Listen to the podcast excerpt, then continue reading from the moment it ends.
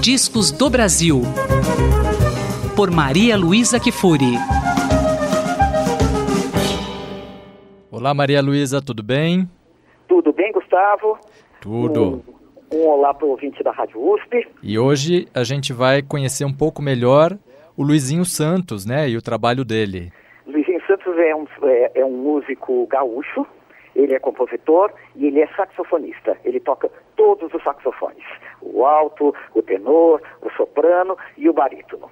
Ele é muito pouco conhecido nacionalmente porque ele é um músico que resolveu ficar no Rio Grande do Sul, não sair de lá.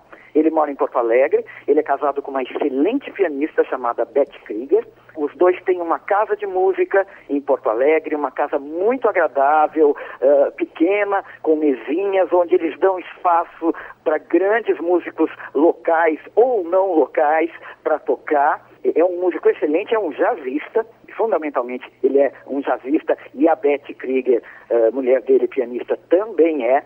Ele já lançou diversos discos e no ano passado, no finzinho do ano passado, ele lançou um disco em que ele toca com mais sete músicos, então é Luizinho Santos Octeto, e o disco se chama Almanac Popular, um belíssimo disco, do qual eu destaquei uma composição que não é dele, é uma composição do grande pianista Cristóvão Bastos, e é um choro. É, se chama Os Três Chorões. Então, nós vamos ouvir com Luizinho Santos tocando os saxes soprano, tenor e barítono, a Beth Krieger no piano elétrico, e prestem atenção no piano da Beth, Lucas Israel no baixo, César Aldi na bateria, João Carlos no trombone, Alex no trompete e Marcos Bruno na clarineta e sax alto. Os Três Chorões, de Cristóvão Bastos.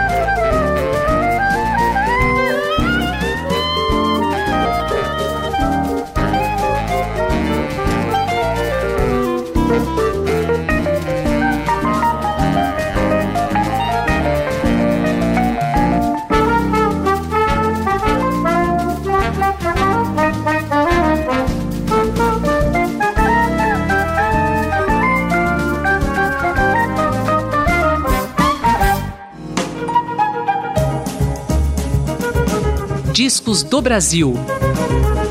Por Maria Luísa Kifuri.